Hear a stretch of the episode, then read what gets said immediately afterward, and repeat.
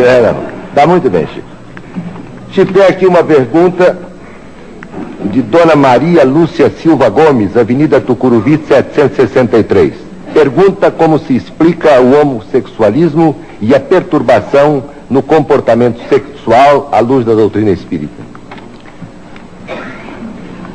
Temos tido alguns entendimentos com espíritos amigos e notadamente com Emmanuel a esse respeito. O homossexualismo, tanto quanto a bissexualidade ou bissexualismo, como, tanto como a sexualidade, são condições da alma humana, são, não devem ser interpretados como fenômenos espantosos, como fenômenos atacáveis pelo ridículo da humanidade.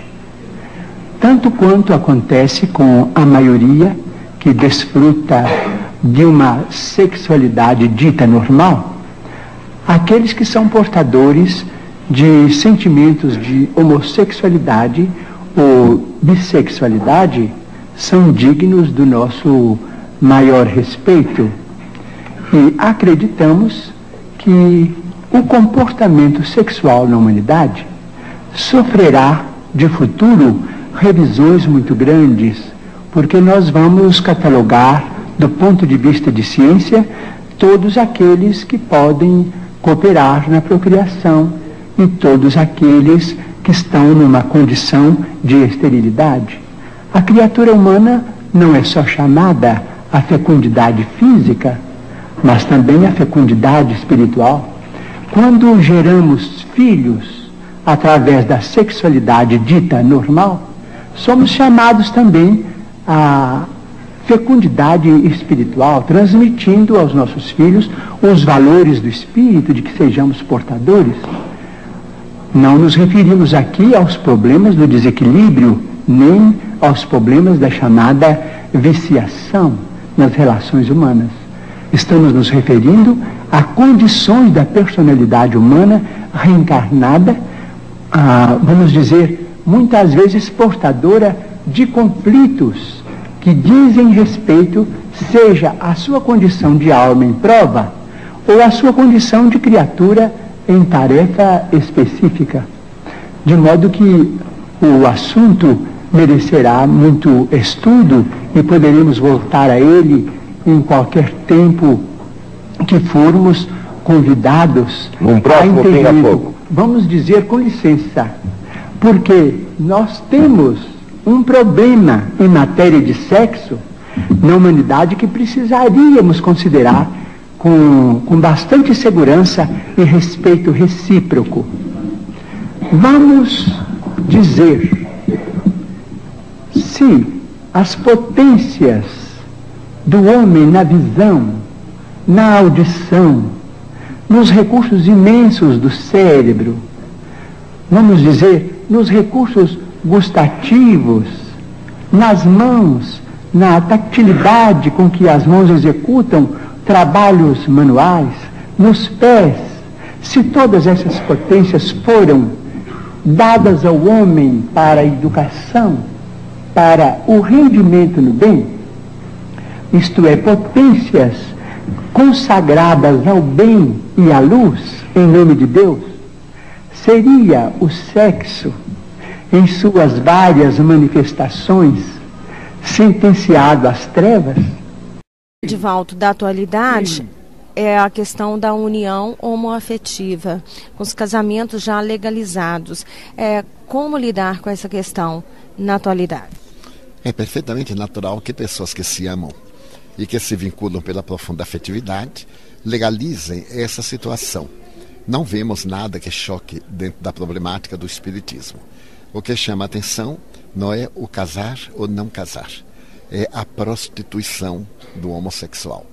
Como a prostituição masculina, feminina do hétero é reprochável, também do, homem, do homossexual, é um caráter que deve ser posto à margem, porque não é digna. Algumas pessoas creem que a homossexualidade seja a preferência sexual. O Espiritismo nos oferece uma abordagem mais transcendente para esse tema? Normalmente, segundo a genética, trata-se de um fenômeno da própria genética. A pessoa tem este ou aquele gene que leva o indivíduo à afetividade com esta ou aquela pessoa. Mas nós sabemos que a problemática da evolução permite que ora se reencarne na masculinidade, outra hora na feminilidade.